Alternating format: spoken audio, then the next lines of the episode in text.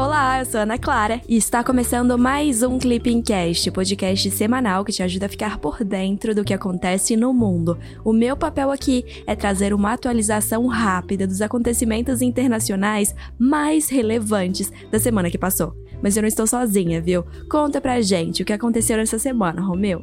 Ei Ana, olá pessoal, tudo bem? Eu sou o Romeu e tô aqui para ajudar a Ana neste Clipping Cast. O principal tema do episódio dessa semana não poderia ser outro a guerra na Ucrânia. Desde o dia 24, quando eclodiu o conflito, não se fala de outra coisa. Esse tema tem dominado os noticiários e, é claro, não poderia ser diferente com o Clipping Cast. Mas fica tranquilo porque a gente vai devagarinho cobrindo todas as atualidades dessa crise e também vamos passar por outros eventos que aconteceram durante a última semana. Olha, e para não falar que não aconteceu nada no mundo, além da guerra na Ucrânia, a ONU aprovou a criação de um novo acordo ambiental. Ouvi dizer que ele é o mais significativo desde desde o aclamado Acordo de Paris de 2015. Mas vamos ao que interessa mesmo, o resumão dos dias 28 de fevereiro a 4 de março de 2022. Bora começar esse episódio falando dos diversos desdobramentos políticos e militares da crise da Ucrânia, porque na segunda-feira, dia 28, ocorreu a primeira rodada de negociações entre Rússia e Ucrânia em Gomel, na Bielorrússia. O objetivo principal da delegação ucraniana, liderada pelo ministro da Defesa do país, era chegar a um pacto de cessar fogo e de retirada de tropas. A reunião, no entanto, não teve avanços imediatos. As negociações ocorreram em meio ao aumento de ações militares russas em cidades importantes da Ucrânia. Durante a semana, foi realizada a segunda rodada de negociações, Dessa vez, como principais resultados das conversas, podemos destacar a criação de corredores humanitários, destinados a civis em fuga do conflito. Já na quarta-feira, dia 2, a Rússia anunciou a tomada de Kherson, a cidade portuária ucraniana. Trata-se da maior conquista militar russa desde o início do conflito. Além de Kherson, também foram registrados bombardeios e ações militares russas em Kiev, capital do país, e em Kharkiv, segunda principal cidade do país. Além disso, foram registradas ações de grupos separatistas pró-Moscou em Mariupol e Odessa, regiões próximas a Kherson. Ana, é tanta notícia sobre este conflito que às vezes fica até difícil lembrar exatamente como ele começou. Então, bora fazer uma revisão breve. Desde a dissolução da União Soviética lá em 1991, a Rússia tem buscado manter a Ucrânia em sua zona de influência. Em março de 2014, a Rússia anexou a península da Crimeia, o que acabou levando ao início de um conflito armado na região de Donbass, no leste da Ucrânia. O conflito ocorreu entre forças separatistas que têm o apoio de Moscou contra o governo ucraniano. Em fevereiro de 2015, foi assinado um acordo de cessar-fogo entre a Rússia, Ucrânia e os separatistas. Quem é fã do Clippingcast já está por dentro dessa história toda, né?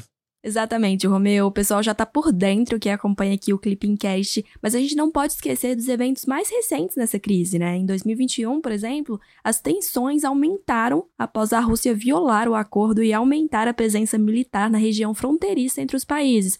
Saca só, em novembro de 2021, Moscou mobilizou cerca de 100 mil soldados. Isso mesmo, 100 mil soldados. E tem mais. Em meio à escalada de tensões, em dezembro de 2021, o Kremlin ainda apresentou exigências para a resolução da crise. Sabe qual foi a principal delas? A garantia de veto à entrada de Kiev na OTAN.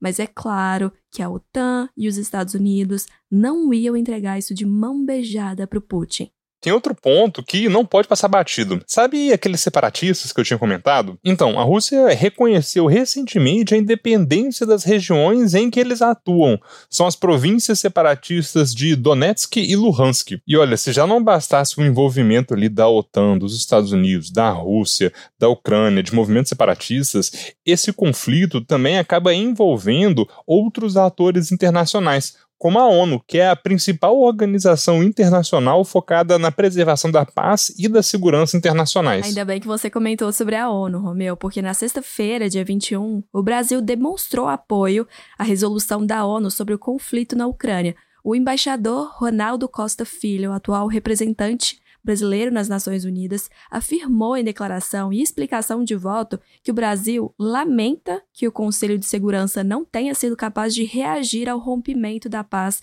e segurança internacionais que está em curso.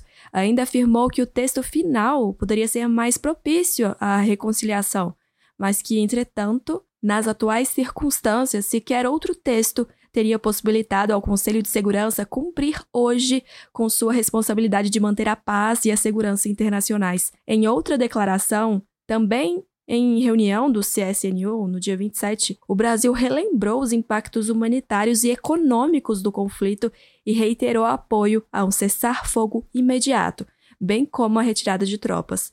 Além disso, o país expressou votos de agradecimento aos países da Europa Central que receberam nacionais brasileiros que fugiam do conflito.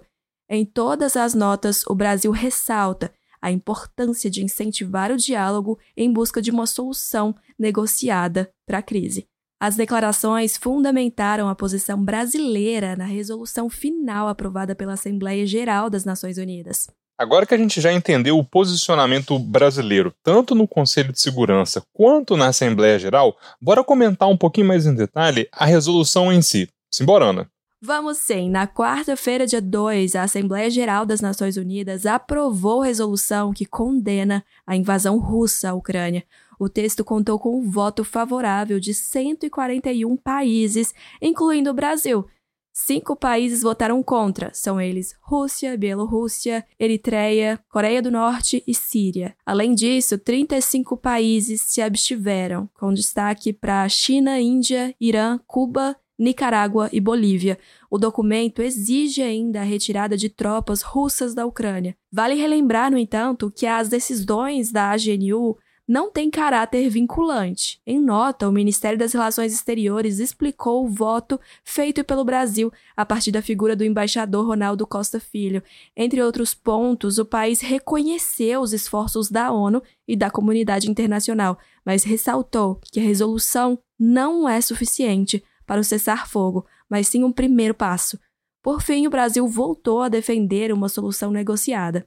Mas a nossa diplomacia não parou por aí, não. Na terça-feira, dia 1, o Brasil anunciou a abertura de postos de atendimento consular na Ucrânia e na Moldóvia. Em nota, o Itamaraty afirma que o objetivo é aperfeiçoar os mecanismos emergenciais de assistência aos cidadãos brasileiros que buscam deixar a Ucrânia. O posto na Ucrânia está localizado na cidade de Lviv, próximo à fronteira com a Polônia, país que tem recebido grande fluxo de brasileiros. Na Moldóvia, o posto está situado em Chisinau, capital do país. O local foi escolhido com o intuito de facilitar a assistência de nacionais que buscam deixar o território ucraniano a partir da Romênia, conforme ressaltado pelo Ministério das Relações Exteriores. A nota ainda cita a deterioração da situação de segurança em Kiev como motivo para a criação dos postos. Na semana passada, o Itamaraty informou que cerca de 500 cidadãos brasileiros estão na Ucrânia e ainda reforçou que a Embaixada do Brasil em Kiev permanece aberta e dedicada, com prioridade à proteção desses brasileiros no país. Enquanto isso, a questão migratória também tem sido uma preocupação da União Europeia, Conta pra gente, Ana. Na quinta-feira, dia 3, a União Europeia anunciou a concessão de proteção temporária a refugiados da crise da Ucrânia. Em 2001, o bloco europeu adotou uma diretiva de proteção temporária voltada para pessoas em fuga de conflitos armados. No entanto, é a primeira vez que o mecanismo é utilizado. Em decorrência da invasão russa à Ucrânia, o número de refugiados para países da Europa Central, como Polônia, Hungria e Eslovênia, aumentou significativamente. A ONU afirma que desde o início do conflito, cerca de um milhão de pessoas já deixaram o país, cenário que motivou a utilização da diretiva. A medida, que inicialmente tem validade de um ano, oferece direito de residência, além de acesso à educação, emprego, entre outros. Ademais, ela abrange ucranianos, pessoas com residência de longo prazo no país ou com status de refugiado. E olha só, esses foram apenas os principais acontecimentos da crise da Ucrânia na última semana. Mas teve mais coisa. Em meio ao xadrez diplomático, acabou que um acordo bem importante sobre o meio ambiente foi deixado de lado e acabou passando muito despercebido pela maioria das pessoas. Conta pra gente, Ana. Na quarta-feira, dia 2, a ONU aprovou a criação de um acordo ambiental para conter poluição plástica. O pacto é considerado histórico e o mais significativo desde o Acordo de Paris de 2015. A resolução foi aprovada por 175 países membros da organização, incluindo o Brasil. O acordo foi discutido em Nairobi, no Quênia, por cerca de uma semana. Com a aprovação, um comitê intergovernamental ficará responsável pela negociação e criação de um tratado vinculante que deverá ser adotado por empresas. A medida vai impactar significativamente economias como China, Estados Unidos e Japão, grandes produtores de plástico. A previsão é de que o documento seja finalizado até 2024. Aqui é bom a gente lembrar que o Acordo de Paris é um marco histórico nas discussões sobre o meio ambiente e sobre as mudanças climáticas. O pacto foi assinado na COP21 em 2015 e estabeleceu um plano de ação global para conter o aumento da temperatura média da Terra a menos 2 graus acima dos níveis pré-industriais. Mas o objetivo principal mesmo hoje é de conter esse aumento a menos de 1,5 graus Celsius. Juntamente com o ato de ratificação, os países signatários enviaram suas contribuições nacionalmente determinadas, NDC. Vira e mexe, a gente fala delas aqui no Clipping Cast. A cada cinco anos ocorrem reuniões para estabelecer compromissos mais ambiciosos. Você já deve saber que o Brasil está comprometido com o esforço global de combate às mudanças climáticas e, justamente por isso, somos um dos únicos países em desenvolvimento a assumir uma meta absoluta de redução de emissões, as quais são equiparáveis às metas de países desenvolvidos. É isso, pessoal. Chegamos ao fim de mais um Clipping Cash com o resumão da semana dos dias 28 de fevereiro a 4 de março de 2022. Você já segue o Clipping Cash no seu tocador de podcasts? Se não, aproveita e clica lá no botão seguir. Assim você não perde nenhum episódio. Falando no episódio, o que, que, você achou desse daqui? Manda uma mensagem lá pelo nosso Instagram, o arroba clip__cacd. A gente quer melhorar e a sua opinião é fundamental para isso. Até semana que vem, tchau, tchau.